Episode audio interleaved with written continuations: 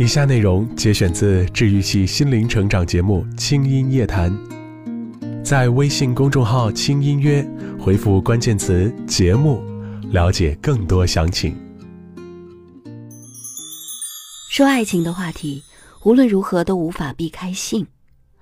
我是心理咨询师，不是性治疗师，但是在平时我接触过的大量个案当中，我发现一些人格障碍、神经症或者是心理出问题的人，绝大多数都和无法排解的性焦虑和性能量有直接的关系，甚至包括一些在生活中有着不可理喻的行为的人，比如那些网络上的口炮党、水军、键盘侠。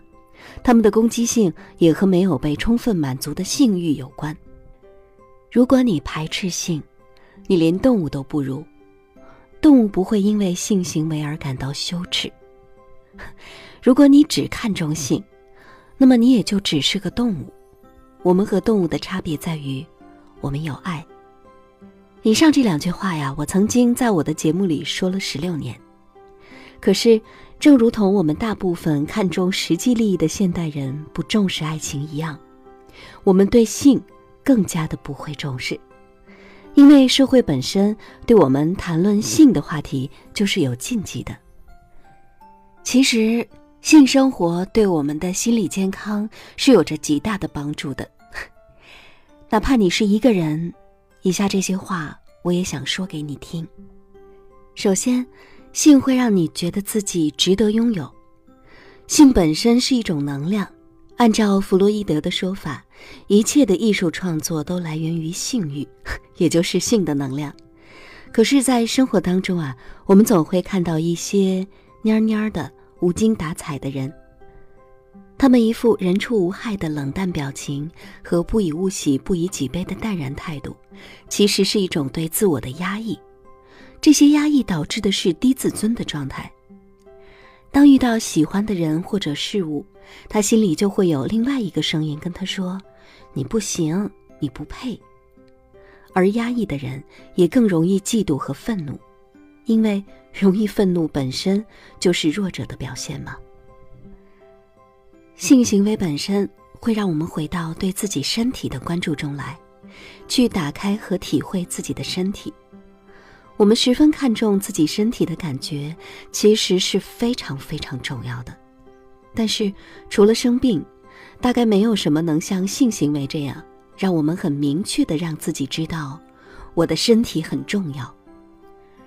性生活能够缓解失眠，听到我说这个，你可能会心领神会的笑了吧？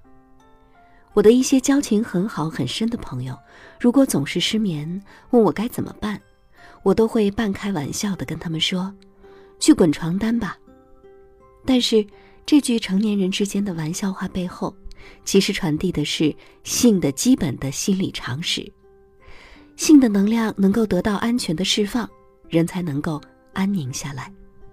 除了宗教信仰的力量之外，倘若我们是有着七情六欲的普通人，我们有食欲，但是不去满足。我们的胃就会很疼，会生病。同样的，我们的性欲和人最基本的其他欲望一样，得不到满足，心里就会焦躁不安，会愤怒，甚至身体会生病，比如总是睡不着觉的神经衰弱。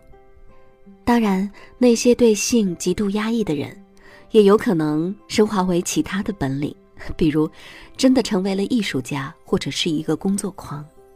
但是，停不下来的工作狂是你真的想要的吗？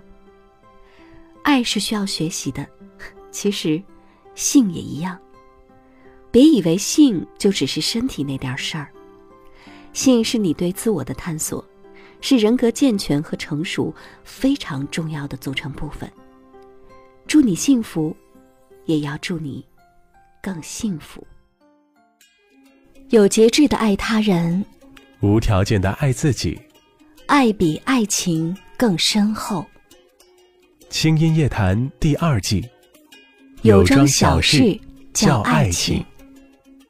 更多节目详情，请关注微信公众号“轻音乐”。